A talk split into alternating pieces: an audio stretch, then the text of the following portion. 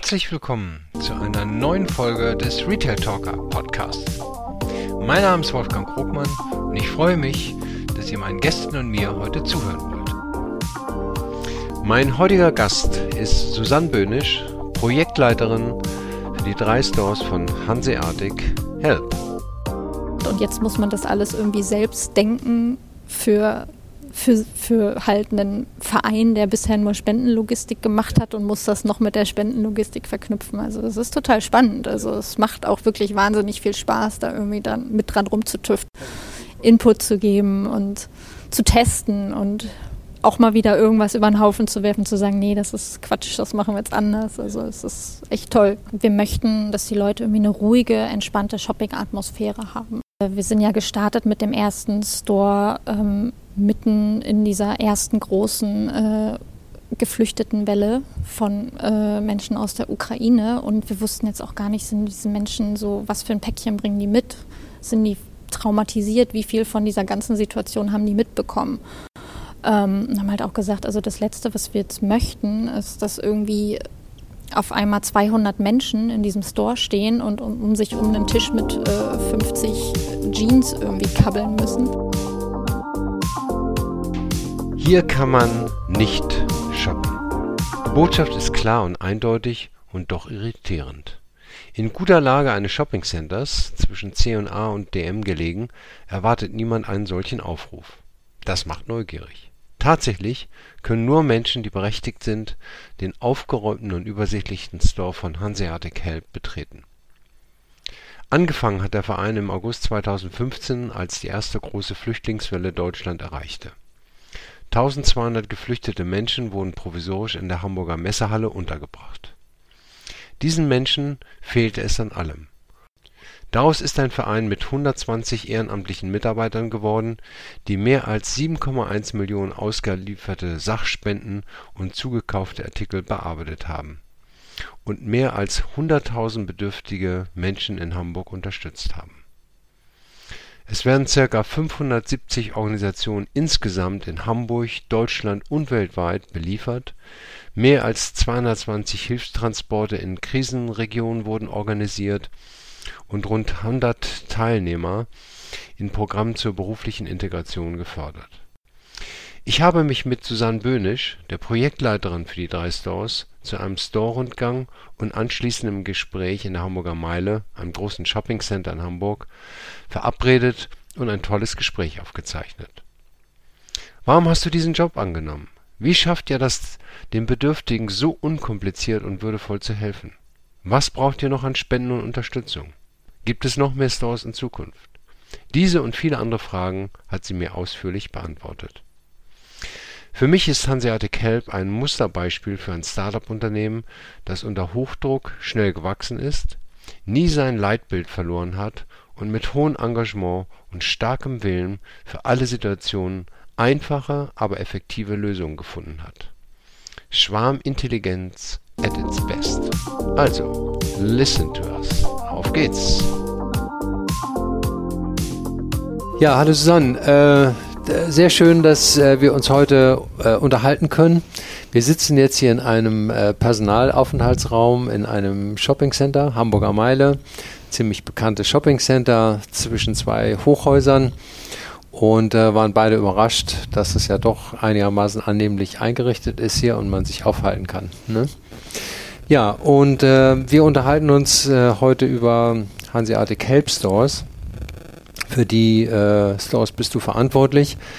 Ähm, und ähm, ja, fangen wir mal mit dir an, dass du ein bisschen den Zuhörern erzählst, ähm, wer du bist und wie du zu dieser Aufgabe gekommen bist. Ja, vielen Dank für die Einladung erstmal. Ähm, sehr schön, dass das geklappt hat. Und ja, ich bin Susanne. Ähm, ich äh, bin die Projektmanagerin von den Hanseatic Help Stores. Das sind ähm, Stores, die wir zusammen, also die der gemeinnützige Verein Hanseatic Help äh, eröffnet hat äh, dieses Jahr. Und ja, die letzten elf Jahre habe ich tatsächlich äh, im Textileinzelhandel gearbeitet. Ähm, da bin ich auch irgendwie während meines Studiums damals so reingerutscht, so das klassische Nebenjob neben der Uni, so ich muss mir mal was dazu verdienen und bin da doch tatsächlich irgendwie hängen geblieben und äh, konnte mich da auch ganz toll weiterentwickeln. Äh, Ty also typische ja. Äh, Einzelhandelskarriere kann man sagen. Ja, ne? irgendwie ne? schon. Ne? Ja. So, mhm. so, ich bin da tatsächlich auch nicht die Einzige. Also ich kenne da viele solcher Geschichten. Ja. Also ich glaube, es hat halt irgendwie was, so wenn man da sich wohlfühlt, wenn es irgendwie passt, die Kollegen toll sind, das Arbeitsumfeld und man äh, Möglichkeiten hat, sich weiterzuentwickeln, so dann, dann bleibt man auch einfach irgendwie. Ja. Ne? So, ja. Und ich hatte halt das Glück, dass ich irgendwie das konnte und habe halt irgendwie über Store Management und dann Visual Merchandising, Area Management und zuletzt habe ich halt also in so einer Sales Management Funktion unsere ähm, Department Stores deutschlandweit betreut. Ähm, ja, also und mehr ging dann irgendwie auch irgendwann nicht mehr. nee, und das ist ja eine äh, äh, ausländische Kette mhm. ähm, und, und, äh, ähm, und ich weiß, du sprichst Spanisch, also spanische Kette. Mhm. Äh, ähm, hast du vorher schon Spanisch gesprochen oder das mit denen zusammen gelernt? Nee, also ich habe tatsächlich selber ähm, äh, lange in Spanien gelebt. Also ich habe äh, angefangen zu studieren in Spanien damals. Da habe ich auch schon im Handel gearbeitet. Also allerdings da war es äh, Kosmetik und nicht mhm. Textil. Ähm, und habe das tatsächlich dort gelernt. Und irgendwann wollte ich aber gern wieder zurück nach, nach Deutschland, also gerne nach Hause. Und ja, aber war irgendwie dann ganz schön. Es passte dann halt irgendwie mhm. mit dem spanischen äh, Unternehmen so. Und dann konnte ich dann das noch weiter mit einbringen. Also ja. hat mir auch tatsächlich sehr geholfen. Also. Ja, klar. Ja, Sprachen sind immer gut. Ne? Ja. Da kann man sich mal austauschen. Und Englisch sprichst du auch, das habe ich gerade auf der Fläche mitbekommen, weil viele der, ja, was soll man eigentlich sagen, Kunden oder nicht Kunden, da müssen wir ja, nochmal eine Begrifflichkeit finden. Kunden, sind eure Kunden, ne? Genau. Ja. Die musstest du äh, in Englisch erstmal äh, begleiten. Ne? Ja, genau. Ja. Okay, und wie, wie lange bist du jetzt bei Hanseatic Help? Oh, das ist eine gute Frage. Also ich sage mal hauptberuflich ähm, seit ähm, Mai mhm. und ehrenamtlich ähm, eigentlich schon seit 2015. Also okay, das war mit der ersten Flüchtlingskrise, kann man sagen, ne? Genau, also es ist ja so Hanseatic Help als Verein ist ja damals aus äh, den Kleiderkammern in den Messehallen entstanden. Das ist ja so ein ganz großes Projekt, was von Ehrenamtlichen ähm, während der ersten, also was heißt der ersten, also während dieser sehr großen ja. ähm, äh, Geflüchtetenwelle damals im Sommer 2015 entstanden, äh, wo sich einfach äh, ganz viele Menschen irgendwie zusammengefunden haben und irgendwann hat sich das ja alles so verselbstständigt. Mhm. Also die mhm. ganze Messehalle voll mit Spenden und auf einmal war das irgendwie so Europas größte Sachspendenlogistik.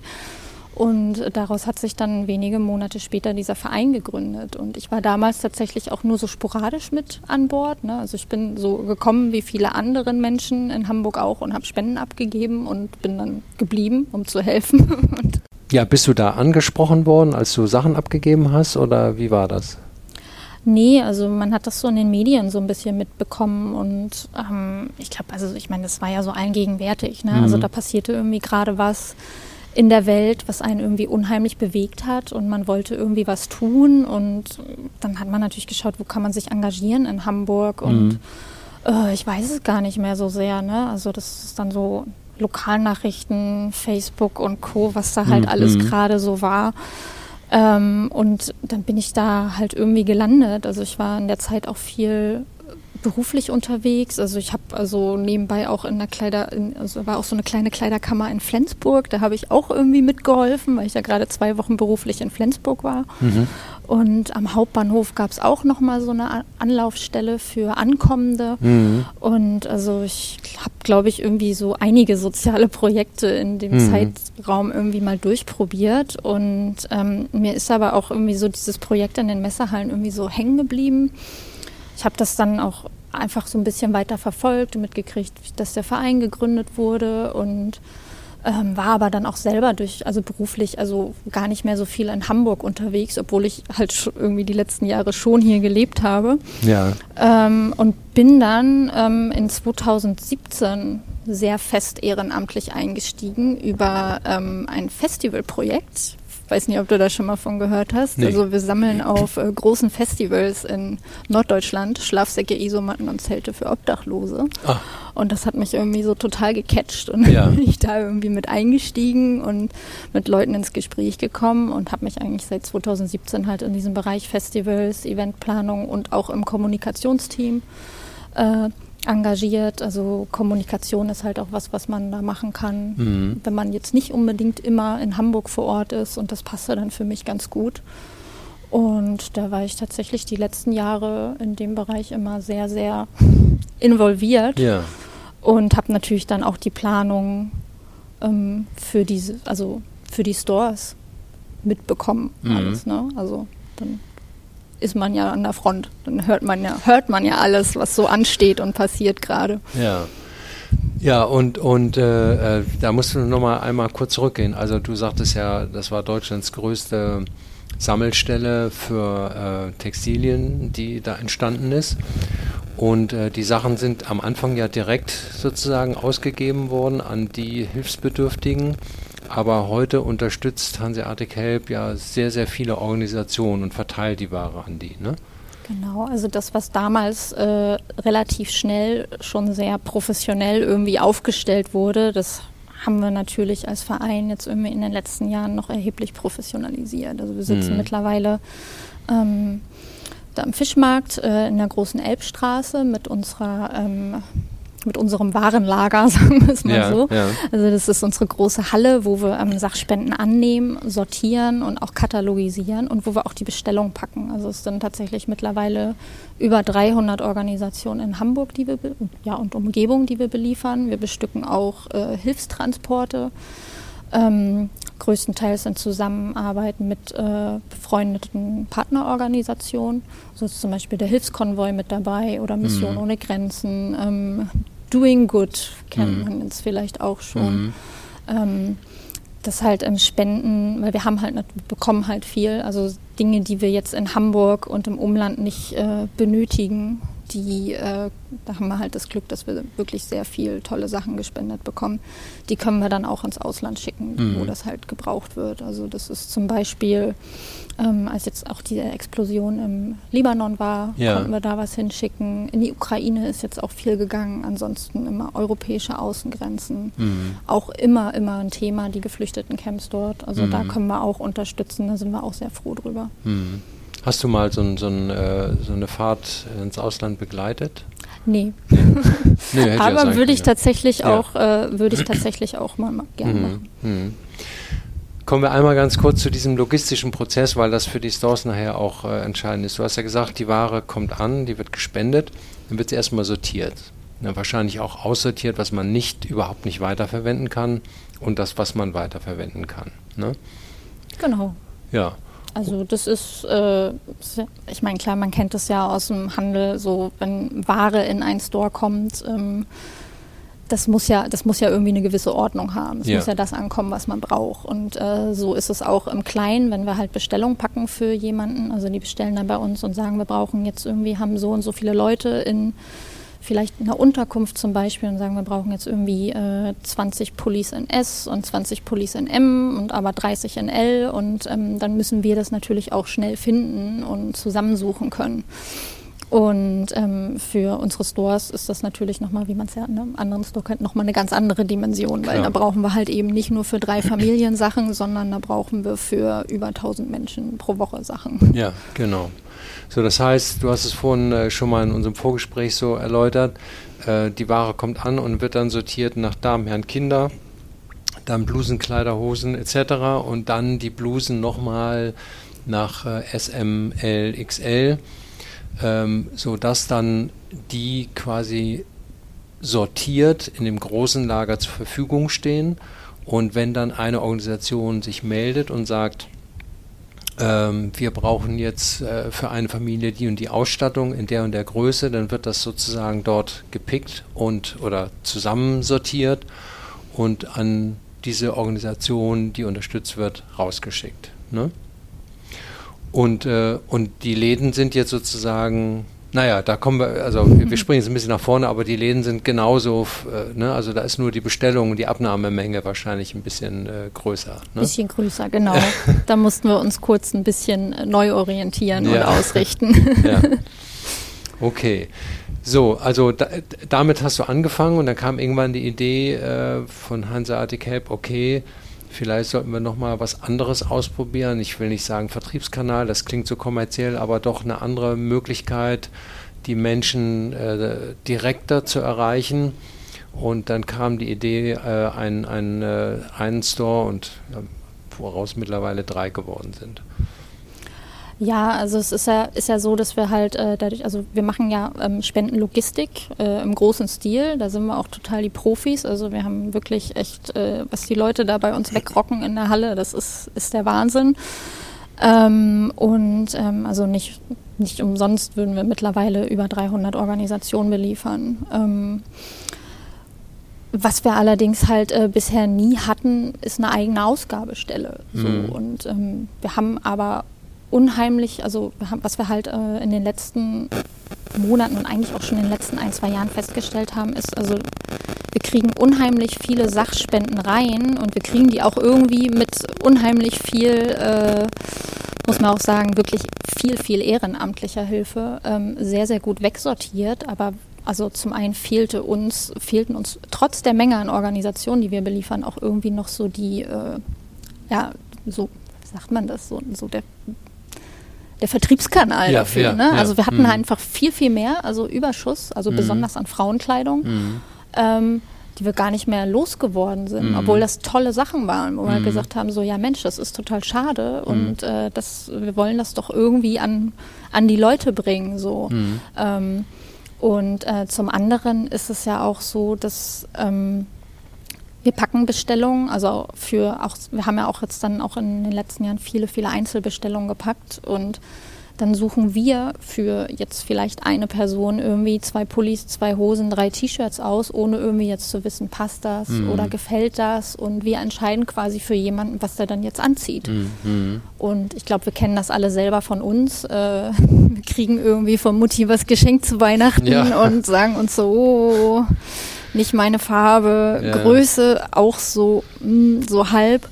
Und also da fängt es halt schon mhm. an. Also, dass halt äh, die Wahrscheinlichkeit, dass die Menschen mit den Artikeln, die wir ihnen aussuchen, irgendwie gar nicht so richtig was anfangen können. Also und wenn sie könnten, würden sie es einfach zurückgeben. Ja. So, aber es können sie teilweise ja nicht, weil sie mhm. halt, mhm. weil wir einfach gar nicht diesen direkten Kontakt mit den, mit den Leuten einfach haben, dadurch, dass wir halt einfach irgendwie eine gepackte Tasche mit Kleidung an eine Hilfsorganisation übergeben und die das dann halt an eine Familie weiterreicht. Mhm. Und äh, in dem Moment, wo das halt äh, Sammelbestellungen sind, wo halt die halt äh, an Organisationen gehen, die vielleicht noch selbst eine kleine Kleiderkammer betreiben, ist es, also übernehmen die das dann halt und dann läuft das vielleicht noch ein bisschen anders ab, dann kann noch mal was durchgetauscht werden.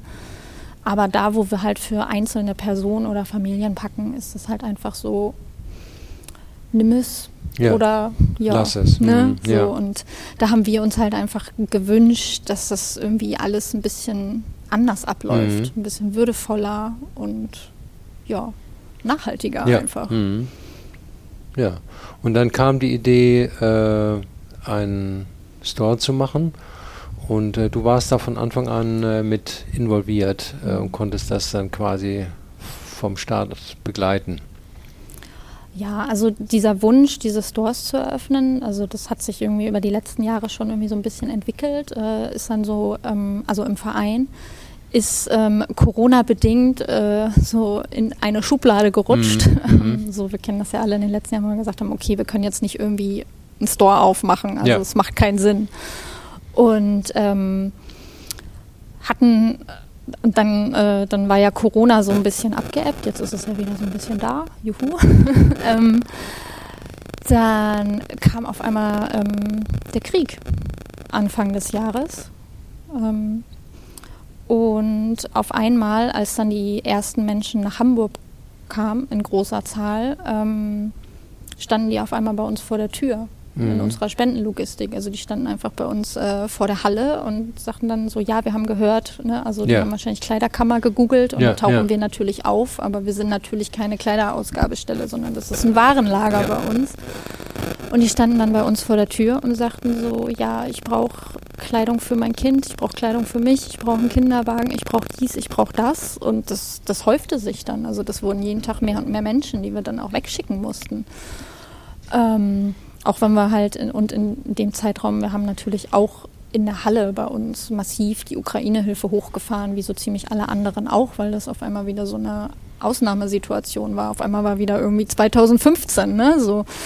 Ähm, und ähm, dann war für uns halt irgendwie relativ schnell klar, okay, wir müssen was machen. So, und dann ging die Schublade wieder auf und dann haben wir gesagt, naja, wir haben da ja ein tolles Konzept. Ja. Dann lass uns doch jetzt irgendwie mal schnell eine Fläche suchen und schauen, dass wir da irgendwie schnell irgendwie Hilfe mhm. organisieren und jetzt mal egal wie, auch wenn das jetzt nicht irgendwie direkt irgendwie total schön und toll und 100 Prozent das ist, was wir wollen, irgendwie schnell irgendwie einen Store eröffnen. Ja. So, und das haben wir dann halt auch gemacht. Ähm, wir haben recht schnell eine Fläche, Fläche gefunden bei uns in der großen Elbstraße und haben dann in so einer Nacht- und Nebelaktion ähm, diesen Store eingerichtet, also 23 Stunden von Schlüsselübergabe bis Eröffnung wow. war das tatsächlich und äh, mit ja, li Lieber Einzelhändler, ne, nehmt euch mal ein Beispiel daran. So schnell ja, kann es gehen. Das ist natürlich nicht der Zustand, den wir jetzt in den Nein, Läden klar, haben. Also klar. das war halt alles noch ein bisschen improvisierter, aber und ähm, aber man muss halt sagen, so äh, Krise können wir leider ja. oder Gott sei Dank. Also es ist so ein bisschen wie man es nimmt, ne? Aber es war tatsächlich äh, ja eine verrückte Aktion und es lief dann auch direkt, also es war so von 0 auf 100. Hm. Wann, wann war die Eröffnung von dem ersten Store? Am 22. März. Ah ja, okay. Genau.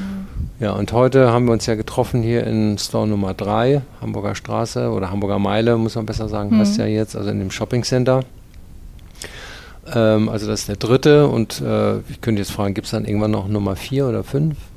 Es was in der Pipeline? Also wenn es nach uns geht, auf jeden Fall ja. Ja. Ne? Also was wir natürlich äh, möchten, ist, dass das alles ähm, professionalisiert abläuft, ähm, dass wir natürlich auch gucken, was können wir leisten. Also wir sind ein kleiner privat finanzierter Verein. Mhm. Also wir, haben, wir sind äh, aus äh, Spendengeldern finanzi finanziert und müssen natürlich auch gucken, was geht. Ja, ne? So ja. und was können wir auch leisten mit unserem kleinen Team.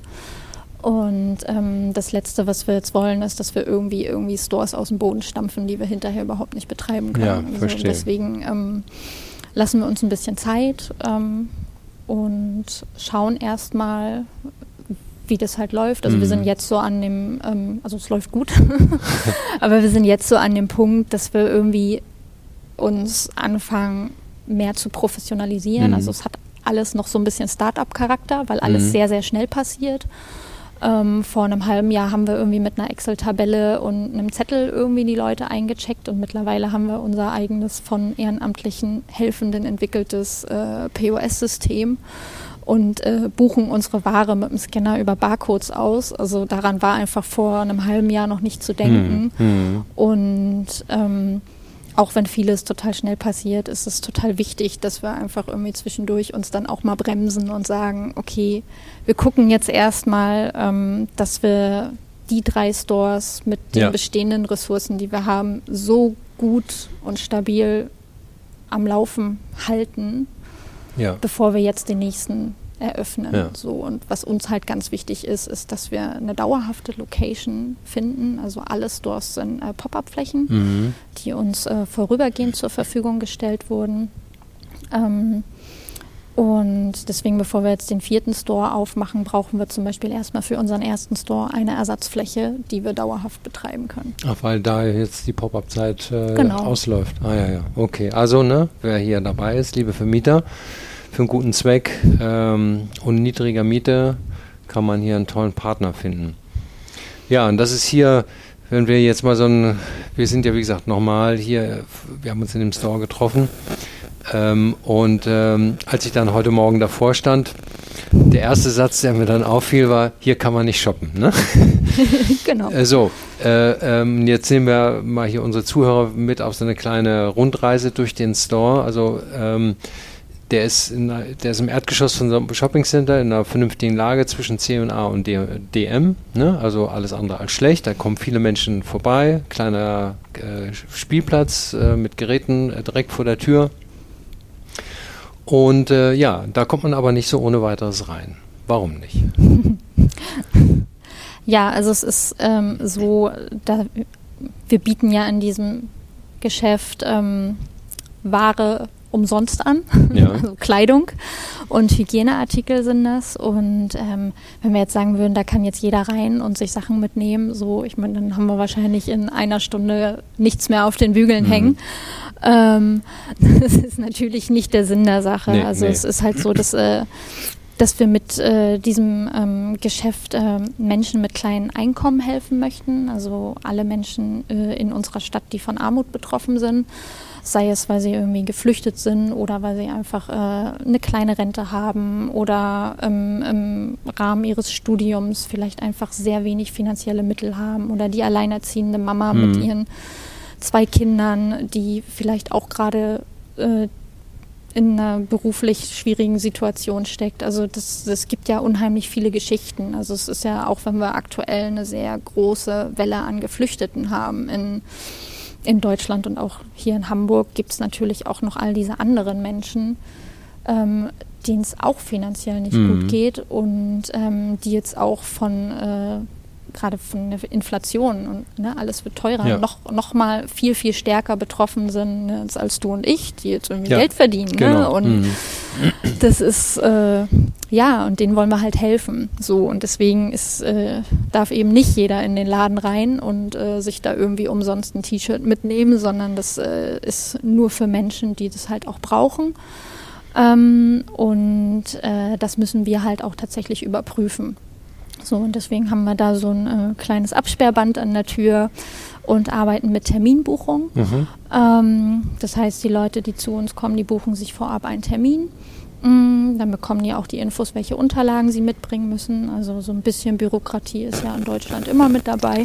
ähm, das ja. heißt, sie bringen halt einmal ihren Ausweis mit und einen Nachweis, dass sie Unterstützung benötigen. Das kann zum Beispiel in Form eines Leistungsnachweises vom Jobcenter sein oder die Leute kommen über eine Partnerorganisation ähm, und haben von dieser Organisation zum Beispiel ein Schreiben mit dabei. Ja. Ja, genau. Und äh, also die Termine kann man die eigentlich nur online machen oder gibt es, gibt's, äh, du sagtest, die Partnerorganisation kann dem wahrscheinlich auch behilflich sein, wenn jemand zum Beispiel jetzt keinen Rechner zu Hause hat, ne? Genau, also generell machen wir das über ein Online-Buchungstool auf unserer Webseite ähm, helpstore.de. Da kann man sich einfach einen Termin mhm. reservieren. Das geht auch relativ fix, also nur so schnell Name, E-Mail-Adresse eintragen und äh, alle Infos gibt es auf der Seite. Und die auch noch in verschiedenen, also ich weiß nicht, wie viele Sprachen ihr habt, alle, aber ich habe es gesehen, ihr alle, habt alle die, Sprachen. Alle Sprachen, ja. die Google kennt, haben wir auf unserer Webseite. ja, ne? toll. Also ja. ein mhm. Riesendank an unsere ehrenamtlichen WebseitenentwicklerInnen. Das ist ein Traum. das ja. ist äh, wirklich toll. Ja, also die machen einen Termin. Die machen den Termin, genau, bekommen dann die Infos. Ähm, Partnerorganisationen können das auch machen. Also mhm. es kann halt, also man hat ja auch manchmal, also gerade jetzt auch bei, wenn wir jetzt Geflüchtete nehmen zum Beispiel, die sind ähm, bei, bef bei befreundeten Familien mhm. untergebracht mhm. oder so, die können das auch übernehmen. Ja. Dann haben wir natürlich auch ältere Menschen ohne E-Mail-Adresse. Also wir haben auch Leute, die kommen einfach zu uns ins Store und fragen, ob wir den Termin buchen können. Also ah, das ja. ist gerade bei ja. älteren Menschen öfter der Fall. Mhm. Ähm, die kommen dann einfach vorbei okay. und dann machen wir den Termin. Also die Möglichkeiten haben wir immer für. Ja. Ja. Du sagtest nun, äh, die Termine sind äh, im Moment schon sehr weit im Voraus äh, festgebucht, ne? Tatsächlich sind wir meistens so drei, vier Wochen im Voraus ausgebucht ah, ja, in allen Stores. Ne? Also was halt tatsächlich auch daran liegt, dass momentan wieder sehr, sehr viele äh, geflüchtete Menschen nach Hamburg kommen ähm, also aus unterschiedlichen Ländern. Also mhm. Also das ist jetzt nicht, das ist jetzt nicht nur eine Gruppe, das ist halt wirklich sehr, sehr viel. Also und ähm, das merkt man natürlich auch bei mhm. uns. Also auch wenn sich unser Angebot an äh, alle Menschen in Hamburg richtet, die äh, Bedarf haben, ist es natürlich so, dass halt die Menschen, die jetzt irgendwie mit einem Köfferchen gerade oder mit noch weniger irgendwie in der Stadt ankommen, nochmal einen, noch einen ganz akuten Bedarf haben. Ja. So. Und es gibt halt sehr, sehr wenige Kleiderkammern aktuell. Ne? Und dann ist natürlich das naheliegend, dass man irgendwie auch auf unser Angebot ausweicht. Und mhm. das ist auch, ist auch, toll. Also wir freuen uns ja, dass das so gut angenommen wird. Und ja. das zeigt ja, dass, dass der Bedarf da ist. Ne? Ja. Gut, also ähm, die machen Termin, erscheinen dann zu ihrem Termin, werden in den Store eingelassen, äh, registrieren sich mit ihren Unterlagen an der Kasse. Ähm, du hattest gesagt, ja, ein bisschen äh, Verwaltung muss immer sein in Deutschland. Es hat aber einen wirklich ernsthaften Hintergrund. Das Finanzamt möchte bei einem eingetragenen Verein einfach den Nachweis haben, dass hier sozusagen keine Geschäfte gemacht werden, sondern dass das sozusagen in diesem Falle äh, auch jeder Bedürftige, der einen Nachweis hat, die Sachen umsonst bekommen kann, ohne dass man, dass ihr dann Steuern zahlen müsst. Genau, ne? also wir sind verpflichtet, als gemeinnütziger Verein die Bedürftigkeit der Menschen zu überprüfen. Wir versuchen das natürlich so unbürokratisch wie, mhm. wie möglich. Ähm, und also es funktioniert auch bisher ganz gut. Ähm, ist natürlich immer traurig, wenn die Leute das dann mal vergessen, aber wir buchen denen dann einen neuen Termin. Also das geht, funktioniert auch alles. Ja. Also das geht, hat sich ganz gut eingegroovt. Am Anfang haben wir uns das ein bisschen komplizierter vorgestellt, ne? auch mit der Zutrittskontrolle. Mhm. Und ähm, aber ich meine, das ist, glaube ich, ähnlich wie zu Corona-Zeiten. Da wurden ja auch Leute der vor der Tür erstmal. Genau. Und dann gab es auch Terminshopping und solche Sachen. Ja. Also ich glaube, wenn es für was gut war, dann, dass man irgendwie ja. aus solchen Praktiken irgendwie gelernt hat. Ja, und mhm. du sagtest vorhin auch noch was Interessantes. Also als ich fragte, wie viele kommen denn gleichzeitig rein, ihr begrenzt die Anzahl äh, der Besucher pro Stunde. Ähm, und und äh, was, sag nochmal, was möchtet ihr damit erreichen? Ja, also es ist ja, mm, also wir möchten, dass die Leute irgendwie eine ruhige, entspannte Shopping-Atmosphäre haben. Also ich glaube, wir kennen das auch alle so von so einem Weihnachtsgeschäft oder mhm. so einem Sale-Start oder so, dass uns das auch stresst, wenn wir irgendwie mit mhm. ganz vielen anderen Leuten uns um irgendwelche Angebote irgendwie da rangeln um irgendeinen Tisch. Und ähm, wir haben jetzt, äh, wir sind ja gestartet mit dem ersten Store ähm, mitten in dieser ersten großen äh, Geflüchtetenwelle von äh, Menschen aus der Ukraine und wir wussten jetzt auch gar nicht, sind diese Menschen so, was für ein Päckchen bringen die mit? Sind die traumatisiert? Wie viel hm. von dieser ganzen Situation haben die mitbekommen? Ähm, haben halt auch gesagt, also das Letzte, was wir jetzt möchten, ist, dass irgendwie auf einmal 200 Menschen in diesem Store stehen und um, um sich um einen Tisch mit äh, 50 Jeans irgendwie kabbeln müssen. Ähm, so, wir wollten halt einfach, dass sie in Ruhe und entspannt irgendwie shoppen können, dass die aussuchen können für sich, für ihre Kinder, für ihre Eltern vielleicht mhm. auch. Also es waren ja auch wirklich viel, ähm, also gerade in dem Moment ähm, alleinstehende, also was heißt alleinstehend, aber Frauen, die halt alleine mit ihren mhm. Kindern halt da waren oder halt auch mit ihren, mit ihren wirklich schon ein bisschen betagten Eltern. Ne? Mhm. Und ähm, ja, das wollten wir einfach nicht und ähm, einfach auch also wir merken ja auch, der Bedarf ist riesig und das ist und einfach auch, also in Hamburg gibt es sehr viele Menschen, die halt auch so eine Unterstützung benötigen. Und wenn wir jetzt einfach sagen, so kommt einfach vorbei, dann haben wir hier Schlangen vor der Tür. Mhm. Mm, also wir kennen das auch von mobilen Ausgaben, die wir schon gemacht haben, dass dann irgendwie dann einmal die Leute irgendwie in 10, 15 Minuten einmal durchgejagt werden irgendwie. Also wir haben es ja auch selber gemacht und merken, dass dann wirklich der Andrang sehr, sehr groß ist. Und es mhm. ist keine angenehme Atmosphäre für die Leute, wenn sie dann wirklich wenig Zeit haben und merken, da sind so viele Leute und sie müssen Angst haben, sie kriegen am Ende nichts. Ja. Die Menschen wissen ja nicht, dass wir noch ein großes Lager haben, wo der ganze Nachschub ist und wir füllen das am nächsten Tag wieder auf. Mhm. Ne? Also und einfach um denen ein bisschen entgegenzuwirken mhm. und denen Ruhe und Raum zu geben, ja. möchten wir einfach nicht, dass da irgendwie so viele Leute im Store sind. Ja, du sagtest, das soll auch würdevoll bleiben. Ne? Genau. Ne? Und äh, du hattest auch noch eine Bemerkung darüber gemacht, dass manche, man weiß ja nicht, in welchem Zustand sich manche der mhm. Menschen befinden. Manche sind ja auch traumatisiert durch, die, durch eine Kriegssituation, egal in welchem Land. Und äh, die würden mit so einem Druck an Menschen ja gar nicht sich wohlfühlen können. Ne? Ja, es ist unangenehm. Mhm. Also das ist, also das merken wir halt auch, wenn der Laden schon ein bisschen voller ist und das ist auch, also gerade so ein Samstag in einem Shoppingcenter, da merken wir auch, dass dann manche Menschen schon ein bisschen unruhig sind bei uns. Ja. Ähm, und es ist tatsächlich auch für die Leute wesentlich angenehmer, wenn das alles nicht so voll ist. Ja. Also das hat einfach diesen psychologischen Effekt irgendwie. Ne? Ja. Also ich bin jetzt kein Profi, aber man ja. merkt das einfach irgendwie so an der Stimmung, Stimmung hm, der hm. Menschen, dass es schon schöner ist, wenn das alles ein bisschen ruhiger ist. Ja. Kann man sich, kann man glaube ich gut nachvollziehen, mhm. wenn du hm. das so erzählst, ja. So, und dann, äh, wenn wir so weitergehen, also man hat sich registriert, ähm, man äh, kann nicht unbegrenzt häufig wiederkommen, sondern äh, das im Moment äh, einmal im Quartal sozusagen. Ne?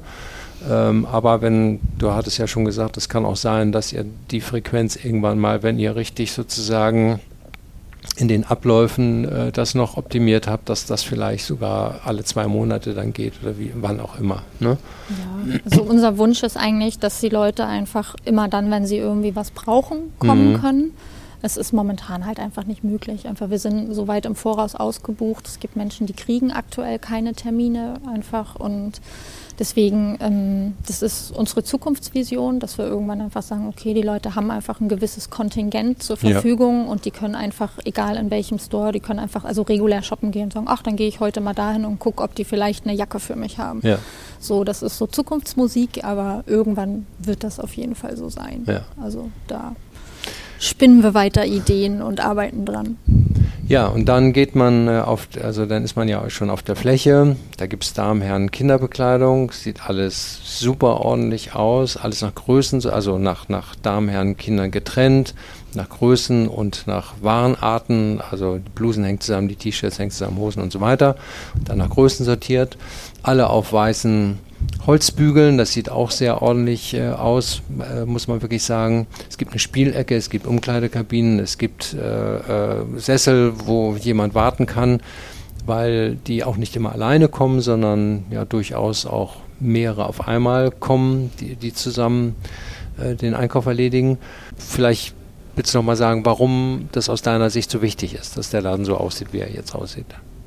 Ja, wir, unser Wunsch ist es halt, dass die Menschen, die zu uns kommen und obwohl sie auf so eine Art der Unterstützung angewiesen sind, dass sie irgendwie sich äh, genauso fühlen, wie als wenn sie jetzt in ein herkömmliches Bekleidungsgeschäft reingehen. Ähm, und das beinhaltet natürlich, dass die Ware auch so präsentiert ist ähm, und dass sie halt schnell die Sachen finden, die sie suchen. Und deswegen haben wir natürlich, also es ist halt Second-Hand-Ware Deswegen ähm, bauen wir das halt äh, nach Monoprodukt mhm. auf, damit es einfach ein bisschen geordneter aussieht. Ne? Und damit die Leute auch, also wenn sie jetzt ein T-Shirt suchen, einfach auch das T-Shirt finden und sich nicht noch durch zig Policehosen und alles durchkämpfen müssen. Ja. Also auch einfach, dass es halt schneller ist und also sehr so servicegerecht einfach. Ne? Mhm. Ähm, also das ist uns halt wichtig, dass die Leute direkt sagen, okay, ich suche einen schwarzen Pulli in Größe M und dann finde ich den auch. Also ja. deswegen sortieren wir alles nach Monoprodukt, Größe und Farbe einmal durch. Und ähm, ja, so und das ist ja auch, äh, du sagtest ja auch, äh, hier seid ihr Teil eines Shopping Centers. Ne? Mhm. Ist ungewöhnlich äh, ähm, für das Shopping Center vielleicht, aber die wissen, glaube ich, auch sehr genau, warum sie euch äh, genommen haben. Und für die Kunden, glaube ich, ist es auch wichtig, dass sie sich in einer normalen Umgebung da wiederfinden und nicht äh, sozusagen so separiert werden. Ne? Genau, also sie sind halt mittendrin einfach. Ne? Also das ist so im Herzen von Hamburg, im Shoppingcenter und man geht halt so vorbei und hier sind halt äh, andere Modemarken und äh, hm. so. Es ist nicht irgendwie, dass das jetzt irgendwo in irgendeinem Hinterhof irgendwie schnell ja, irgendwo ja. findet man nicht, sondern es ist halt wirklich sehr präsent. Also wir sind ja sogar da auf dem Infoboard vom Shopping Center mit drauf. Ähm, wir haben äh, ein großes Schaufenster, wo auch ein bisschen was präsentiert ist. Also es unterscheidet unseren Shop unterscheidet halt erstmal auf den ersten Blick nichts irgendwie mhm. von einem anderen Geschäft. Also es kommen auch viele Leute, die shoppen wollen, ja. was auch immer sehr, also ist auch ein Kompliment für uns, also ja, dass klar. halt wirklich äh, die Leute bei uns einkaufen wollen und dann auch immer ganz enttäuscht sind, wenn sie gesagt haben, aber mir gefällt das da so gut und ja, ich hätte die Jacke ja auch gerne und dann sagen wir so, nee, Leider nicht. Ja, ja. ähm, aber es ist ähm, sehr schön für die Menschen, die zu uns kommen, dass sie einfach diese, dass es eine würdevolle Atmosphäre ist. Mhm. Also dass sie einfach äh, so eine gewisse Form von Gleichbehandlung haben. So Mhm. ja, sie haben jetzt vielleicht weniger Geld zur Verfügung als andere Menschen, aber sie werden deswegen nicht anders behandelt. Nee, genau, es ist keine vor allem- Stigmatisierung. Genau, so, ne? und vor allem Mhm. können sie sich die Sachen selber aussuchen, können die selber anprobieren, ne? Mhm. also mit, mit Zeit und Ruhe und das, das macht ja auch was mit Mhm. einem. So, das ist einfach, ähm, also es hat so ganz, ganz viel mit Würde zu tun, einfach sich selber irgendwie was auszusuchen und anzuprobieren. Ja. Wir können halt nur eine Unterstützung anbieten, also wir können nicht das Problem lösen, aber wir können das zumindest in einem würdevollen Rahmen machen und das ist tut den Menschen sehr gut. Also Ja. das ist auch das Feedback, was wir bekommen. Also die Menschen sind sehr, sehr glücklich darüber. Also man hat auch manchmal, also man sieht das besonders auch so an Kindern, wenn die sich dann irgendwie, wenn sich dann das kleine Mädchen ihr Tüllkleidchen irgendwie ausgesucht hat oder Mhm. so und Ja. damit ganz stolz aus der Umkleidekabine kommt. So, das sind so die Momente, wo man sagt, okay, das ist, wir machen das richtig. Mhm. So, und es fühlt sich tatsächlich sehr gut an. Ja, also ich kann das auch nur bestätigen. Ich meine, ich habe ja mein Berufsleben im Einzelhandel verbracht und ich finde, der Laden, der sieht, der macht einen tollen Eindruck. Äh, ne, schön, das fängt draußen an, schöne Schaufenster gemacht, die Sachen sind gut präsentiert und äh, super aufgeräumt. Äh, ähm, es ist Platz und äh, es sind eben nicht zu viele Menschen auf einmal äh, im Laden. Also das ist schon, das ist schon wirklich sehr würdevoll. Und es ist auch einfach gut gemacht, äh, einzelhändlerisch. Ne? Ja. So, aber man kann nicht so viel man will mitnehmen, sondern äh, das ist sozusagen aufgrund der Fairness gegenüber anderen äh, begrenzt. Ne? Genau, also wir bieten ja eine Unterstützung an äh, und diese Unterstützung wollen wir möglichst vielen Menschen anbieten. Ne? Mhm. Also wir sagen halt auch, also es ist also auch wenn es viel Kleidung auf dem Markt gibt und auch in unserer Kleiderkammer sind Artikel natürlich irgendwo auch begrenzt. Ne? Also Ja. wir sind wir bekommen die Sachen alle gespendet. Also das, was wir anbieten, ist äh, Secondhand-Kleidung. Das haben also die Menschen aus in Hamburg äh, an Hanseatic Help gespendet und ähm, uns anvertraut, dass wir das halt an bedürftige Personen weitergeben. Und äh, gibt natürlich auch immer Artikel, von denen haben wir mal mehr, mal weniger. Ne? Mhm. Und jetzt gerade im Winter merken wir halt auch so, okay, Winterjacken sind jetzt bei uns äh, der, ja, im Handel würde man jetzt sagen, Bestseller, ne? Ja, ja, ja. so, ähm, aber das, das merken wir halt auch ganz extrem. Ne? Mhm. Und äh, wenn wir natürlich, ähm, also ich sag mal, wir haben zwar alle sehr, sehr viele T-Shirts, aber die wenigsten von uns haben jetzt irgendwie zehn Winterjacken im Mhm. Schrank. Ne? Und das, da, da können wir jetzt natürlich nicht irgendwie einer, einer Person, die kommt, irgendwie drei Jacken mitgeben, sondern dann müssen wir natürlich gucken, okay, wir brauchen auch Jacken für alle anderen Personen, Mhm. die kommen. Und dann ist natürlich so eine Jacke zum Beispiel limitiert auf eins. Mhm. Ne? Also da gucken wir halt einfach, dass für alle was da ist und ähm, wir gucken auch so ein bisschen, also einfach so nach gesundem Menschenverstand, was braucht man denn eigentlich auch? Ja. Ne? Mhm. So und das, das sind so unsere Limits. Also wir haben uns halt einfach so gesagt, wir geben so viel mit, wie zum Beispiel eine Person, die jetzt nichts hat oder nur so ein kleines Köfferchen einfach so in der Woche braucht, ohne waschen zu können. Mhm. Also das war so ein bisschen unser Maßstab, Ja. daran orientieren wir uns. Und ja, Ja.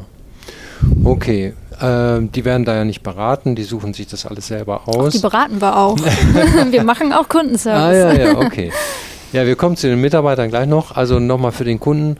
Ähm, also die haben das ausgesucht, dann gehen sie wieder an den Counter, wo sie sich registriert haben. Und da steht nun keine Kasse, aber trotzdem werden die Teile erfasst.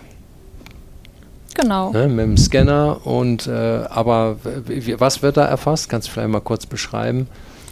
Ja, also ich meine, wir müssen ja auch unseren Shop nachbestücken. Also Ja. das hat einfach einen ganz einfachen Hintergrund. Wir müssen irgendwie äh, wissen, was, was geht raus, was müssen wir nachbestellen. Und ähm, bevor wir jetzt anfangen, eine Strichliste zu führen, haben wir uns gedacht, wir machen das ein bisschen professioneller. Und wir haben da so Leute, die sowas ehrenamtlich für uns entwickeln. Und äh, die haben uns da so ein... Äh, wie so eine Art äh, Kassensystem gebaut und ähm, wir buchen dann äh, den Artikel, also das sind halt, das ist dann halt nicht irgendwie eine Artikelnummer in dem Sinne, so, weil wir haben halt Secondhand-Kleidung. Das ist dann Bluse Größe S, Pulli Größe M, also Mhm. Damen, Herren, Kinder, ähm, diese Kategorien und es sieht dann so ein bisschen aus wie die ähm, Brötchen- und Gemüseliste im Supermarkt Ja. an der Kasse und die scannen wir dann halt einfach ab und dann haben wir auch, äh, also dann haben wir quasi eine Datenbank, die Ja. unser System zum Nachbestellen füttert. Ja, und äh, da kommen wir dann zurück. Äh, wir haben ja anfangs gesprochen, als die Ware abgegeben worden ist, ist sie ja auch erfasst worden und nach den gleichen Prinzipien vorsortiert worden. Das heißt also, wenn ihr 10 T-Shirts Größe M äh, ausgegeben habt, dann könnt ihr äh, auch genau diese 10 T-Shirts in M aus eurem zentralen Lager wieder nachbekommen. Genau, wir können das nachbestellen und wir können das natürlich auch manuell nochmal anpassen, wenn wir jetzt irgendwie feststellen, okay, äh, die Winterjacken waren jetzt auf den Donnerstag schon leer, dann äh, packen wir nochmal eine zusätzliche Anzahl drauf. Ja. Also das ist halt bei uns wirklich, also wir fangen halt wirklich so, also große Textileinzelhändler haben natürlich total professionalisierte Systeme. So bei uns ist so, wir erfinden das quasi gerade für uns selbst? Ja, zum allerersten Mal. Das ist total spannend einfach. Ja. Also ich kenne es ja auch, äh, wie das vorher halt immer war und es waren halt Prozesse, die einfach immer schon da sind, wo Ja. man sich irgendwie, die waren immer da, man hat sich nie Gedanken drüber gemacht und jetzt muss man das alles irgendwie selbst denken für für, für halt einen Verein, der bisher nur Spendenlogistik Ja. gemacht hat und muss das noch mit der Spendenlogistik verknüpfen. Also das ist total spannend. Ja. Also es macht auch wirklich wahnsinnig viel Spaß, da irgendwie dann mit dran ja, rumzutüfteln. das kann ich mir gut vorstellen. Input zu geben und zu testen Ja. und auch mal wieder irgendwas über den Haufen zu werfen, zu sagen, nee, das ist Quatsch, das machen wir jetzt anders. Ja, ja. Also es ist echt toll. Aber es ist äh, ehrlicherweise, ich finde es faszinierend, es ist sehr einfach, es funktioniert äh, ähm, und äh, ja, und es ist sozusagen, äh, auch wenn es self-made ist, ne, es ist von guten Leuten, äh, Freiwilligen programmiert worden und, und, und äh, eingepflegt worden. Ja. So, dann gehen die Kunden raus, sie kriegen ja keine Tüte mit, ne? Oder Ja, habt ihr ab und zu Also, welche, ne? Wir haben immer mal ein paar da, aber prinzipiell ist es so, ähm, also wir haben einen sehr hohen Tütenverschleiß bei uns im äh, Verein. Und ähm, eben weil wir halt auch kleinere Bestellungen Mhm. in Tüten packen, also äh, wenn die wir halt, äh, wenn wir ausliefern. Ähm, deswegen also diese, diese Masse an Tüten Habt haben wir einfach Nee, nicht. nee. Ne? So. Nee, die meisten. Deswegen, also wir haben immer ein bisschen was da, aber wir halten die Leute tatsächlich an, dass sie sagen, okay, bringt euch doch bitte irgendwie eine Tragetasche mit, wenn irgend möglich. Wenn jetzt jemand gar nichts hat, ähm, dann haben wir immer noch so ein paar so versteckt. Ja. Aber wir versuchen halt, also das, da weisen wir auch die Leute darauf hin, wenn die einen Termin buchen, dass sie äh, möglichst eine Tragetasche mitbringen. Mm, Weil das ist einfach, es ist einfach zu viel. Ja. Also es ist Ja, und dann gibt es ja noch äh, Hygieneartikel und Windeln ähm, und, und äh, ähm, in einer fertig gepackten Tüte quasi sein ein, ein Sortiment an, an äh, ja, wie was soll man sagen, Waschmitteln und äh, Z- Körperreinigungs äh, äh, Grundbedarf, ne?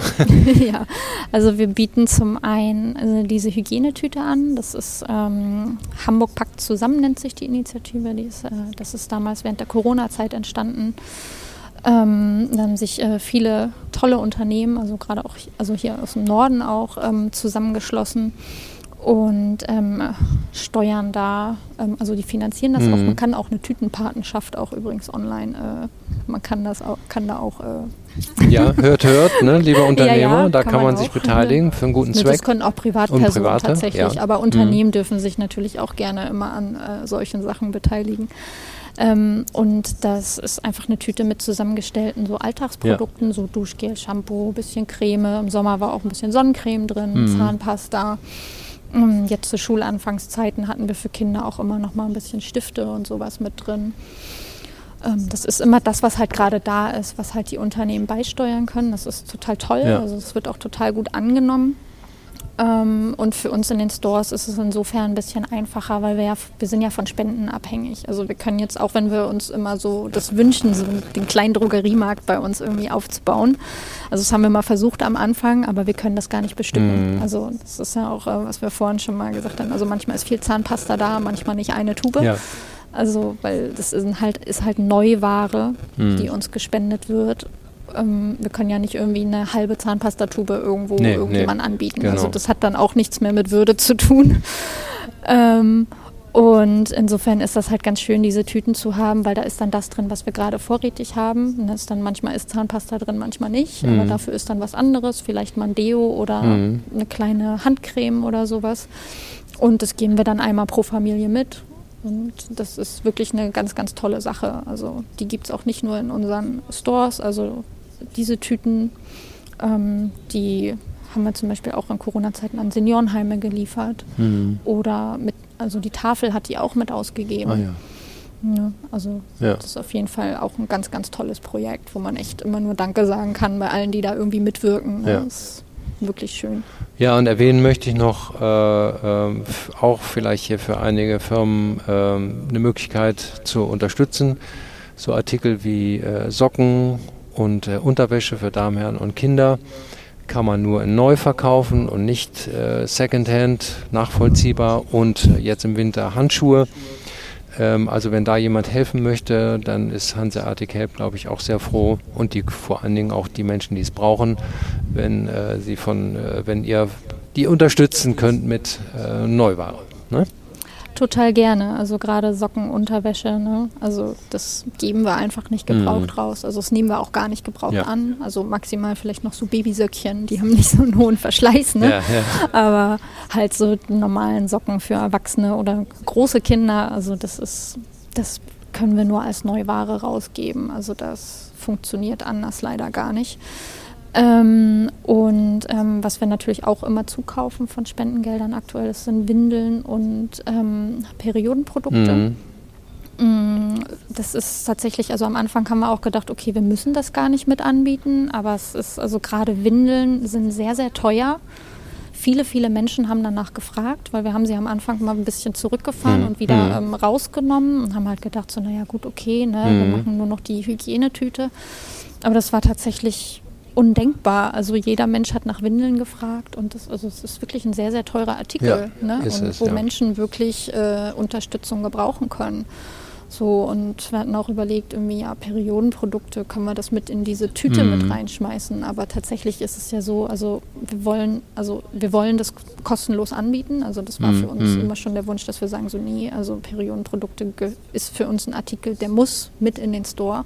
Aber wir wollen auch nicht für die Leute entscheiden, was sie jetzt benutzen genau. möchten. Genau, und was sie brauchen. Und ne? mhm. Was sie jetzt brauchen. Ja. So. Also da ist, das ist ja eine ganz, ganz persönliche Sache. Und dann haben wir dann gesagt, so nee, das bieten wir tatsächlich einfach an und dann kann jeder einfach gucken, ja. was er gerade, also jede Person einfach schauen, was sie braucht. Ja.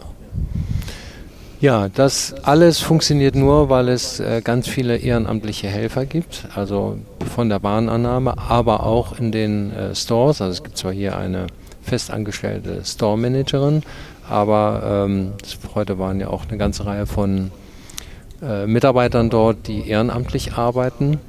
Ähm, und äh, ja, kannst du vielleicht mal erzählen, äh, wie, wie, wie kommen die zu euch und was ist sozusagen, du, du hast das vorhin ja auch mal so schön gesagt, also ihr denkt da noch so ein bisschen weiter und über den Tellerrand, Tellerrand hinaus. Hm. Also erstmal ist ja ähm, der Verein Hanseatic Help, der ist ja ehrenamtlich entstanden und ähm, bei uns ist auch immer noch, also auch wenn wir mittlerweile auch ein kleines oder ich sag mal ein wachsendes. Also wir sind sehr viel gewachsen in den letzten Monaten. Also wir haben aber trotzdem noch ein kleines hauptamtliches Team und in Stores ist das auch sehr klein, aber das ist, glaube ich, so das Minimum an äh, festem Personal, mhm. was man irgendwie so braucht, um irgendwie so diesen Betrieb am Laufen zu halten. Weil wir haben ja nun auch äh, Öffnungszeiten und Termine und dann brauchen wir natürlich auch eine gewisse Verbindlichkeit. Ja. Ne? Die hat man mit Ehrenamt nicht immer. Also wir haben sehr, sehr zuverlässiges, tolles Ehrenamt, die sich da auch echt committen. Also sowohl äh, in der Halle bei uns, als auch in den Stores, die halt auch so einen Laden mal aufschließen. Mhm. Ne? Also das ist wirklich der Wahnsinn. Oder die einmal die Woche eine feste Schicht übernehmen. Das ist total toll. Ne? Und das ist auch irgendwie so das Herzstück des Vereins, dass halt so viele Menschen sich ehrenamtlich engagieren und das auch und da auch so ein Pflichtbewusstsein hm. irgendwie entwickelt haben und das so gerne machen und uns unterstützen. Also das ist total toll. Also davon lebt diese ganze Idee auch. Ähm, wir sehen halt die Stores gerne so als, so, aber auch also als soziales Projekt. Also wir arbeiten auch mit ähm, geförderten Beschäftigten. Mhm. Also das sind jetzt äh, zum Beispiel aktuell ähm, Praktikanten, also PraktikantInnen, die übers Arbeitsamt zum Beispiel kommen oder auch äh, Menschen, die schon sehr viele Jahre im Leistungsbezug sind und ähm, wieder eingegliedert mhm. werden sollen auf dem Arbeitsmarkt. Also die haben die Möglichkeit im Rahmen so einer geförderten Stelle ähm, bei uns ähm, auch tätig zu sein. Und ähm, das ist natürlich irgendwie eigentlich ganz schön, weil es in so einem Shop ja auch sehr nah an so einer echten Tätigkeit dran ist. Ja. Also das ist jetzt nicht, ne, dass sie jetzt irgendwo geparkt werden. Ja, ja. Sondern also die haben halt richtig, äh, also das ist ja schon irgendwie so eine richtige Referenz irgendwie, mhm. dass man sagt, okay, man hat jetzt irgendwie im Verkauf gearbeitet und hat ähm, eine Kundenberatung auch gemacht und äh, so. Ja, ja, genau. Mhm. Genau, sowas machen wir halt auch. Also wir arbeiten auch mit ähm, Campus Uhlenhorst hier in der Hamburger Meile zusammen. Ähm, die ähm, arbeiten mit Jugendlichen bzw. jungen Erwachsenen mit ähm, Lernschwierigkeiten. Mhm. Ähm, da haben wir auch Prakti also, also eine Praktikantin gerade mit im Store. Ähm. Und sag mal, deine Aufgabe ist ja, äh, diese drei äh, Stores äh, sozusagen zu betreuen und, und äh, zu managen, ne? also dafür zu sorgen, dass die entsprechenden Mitarbeiter da sind. Und ähm, wenn du das jetzt mal vergleichst mit deiner früheren Tätigkeit, was, was gibt es da irgendwie einen wesentlichen Unterschied oder ist es von der Aufgabe letztendlich ähnlich, dass man sich um Menschen kümmern muss und na, es ist schon ziemlich anders. Also zum, zum einen ist es ja, also ich mache die Projektleitung dafür. Also das heißt, ich habe am Anfang habe ich natürlich irgendwie mich um Personalbeschaffung mhm. und sowas halt auch mitgekümmert. Ähm, aber eine Person, die ich äh, da mitgesucht und gefunden habe, ist halt jemand, der sich halt eben um Store-Personal kümmert. Der ah, hat ja. so ein bisschen so diese Bereichsleitung. Ja, ja. Der kümmert sich halt um unsere Festangestellten, um die Menschen, die bei uns ein Praktikum machen, um die fördert, geförderten Beschäftigten, hoffentlich dann auch äh, demnächst um Azubis. Mhm. Ähm, ja, ähm, wir haben uns ja auch als Ausbildungsbetrieb zertifizieren lassen. Ähm, deswegen hoffen wir, dass wir auch demnächst damit loslegen können, in den Stores äh, eine klassische Verkäuferausbildung äh, anbieten zu können für äh, da ist es auch unser Wunsch, dass wir das mit außerbetrieblichen Azubis machen, also mhm. den Leuten, die es eben nicht so einfach haben bei ihrem Einstieg ins Berufsleben. Also das ist so unser Wunsch. Ähm, und dafür haben wir tatsächlich eine Person mit eingestellt und ich kümmere mich halt tatsächlich eher also darum, dass diese Stores eingerichtet werden, dass mhm. sie mit welcher Ware die bestückt werden, mhm. ähm, wie wir die konzeptionell weiter ausrichten, wie die Prozesse weiterentwickelt werden. Also mhm. das ist so das, was, was ich tatsächlich mache. Natürlich irgendwie, wie das in so einem kleinen Verein ist. Man hängt irgendwie überall mit überall drin. Da. Ne? Ja, das ist das Schöne, ne? dass man von allem was ich mach auch nebenbei ne? die Schaufensterdeko. also ja. man macht so ein bisschen was von allem, aber irgendwie ist es auch ganz schön. Also dass es nicht so festgelegt ist. Es mhm. ist halt sehr abwechslungsreich. Ja, ja. toll. Und was es so am meisten unterscheidet, ist, glaube ich, einfach, also die KPIs, ne? die sind halt einfach nicht da beziehungsweise anders. Ne? Ja, die sind es, anders. Also ist halt äh, anders. Ne? Ja, du hast ja gemerkt, ich hatte ja gefragt, äh, wie viele Teile ihr sozusagen ausgibt äh, mhm. und, und das ist ja eine gehörige Zahl, die da schon seit dem ersten Store rausgegeben worden ist. Ne? Genau, also wir haben jetzt eigentlich seit Ende März über 20.000 Menschen schon versorgt. Ja. Und also es sind so im Schnitt so 380.000 Artikel, die jetzt da über unseren, über unseren Tresen. Kassentresen ja, ja. in Anführungszeichen gegangen Service sind. Counter. Unseren, unseren Check-in, Check-out. Ja, ja. Die da so rübergegangen sind. Und ähm, ja, also das, also das sind so die schöneren KPIs so ja. für mich. Ne? Ja, also das ist einfach, Nein, kann man drüber streiten, aber ich finde, das ist tatsächlich irgendwie was, was mir persönlich sehr viel gibt, irgendwie eher so mit so Zahlen zu rechnen, wie viele Menschen haben wir geholfen, als wie viele genau. T-Shirts habe ich verkauft. Also das ist auch einer der Gründe, warum mhm. ich mich halt umorientiert habe, weil ich einfach irgendwie was anderes wollte. Ja, ja Susanne, äh, das war für mich super spannend, ähm, da von dir sozusagen den Store gezeigt zu bekommen und die Geschichte zu hören und deine Geschichte zu hören, äh, finde ich wirklich beeindruckend. Ich drücke dir und dem Verein die Daumen, äh, dass ihr vielen Menschen weiterhin helfen könnt. Und wie gesagt, an die Zuhörer, wer sich da engagieren möchte in, und aus Hamburg kommt, sind wir herzlich willkommen und Ware hatten wir ja auch schon äh, deutlich gesagt, was es da braucht. Also, ähm, ne? Ja, äh, also aktuell helft. tatsächlich wirklich ähm, Wind warme Winterkleidung, ähm, besonders für Männer tatsächlich. Ja. Also ne? wir kennen es alle, der Kleiderschrank von uns Frauen ist immer ein bisschen voller. Ja, ähm, und ähm, das spiegelt sich natürlich auch bei uns in der Spendenannahme wieder. Also wir bekommen natürlich äh, prozentual wesentlich mehr Frauenkleidung gespendet, Mhm. die wir auch brauchen, besonders die warme Winterkleidung. Ähm, aber warme Männerkleidung, besonders sowas wie Hoodies, dicke Pullis, ja, ähm, dicke Jacken, Jeanshosen, ja, warme Winterschuhe. ja. Das fehlt tatsächlich irgendwie immer und ähm, muss im Zweifelsfall zugekauft werden. Aber ich gehe davon aus, dass sehr viele Männer auch die ein oder andere Jacke zu viel im Schrank haben. Die Ja. dürfen sie uns gerne spenden. Genau. Ne? Okay, äh, dann darf ich mich bedanken und äh, wünsche dir weiterhin alles Gute. Ja, vielen Dank. Ja.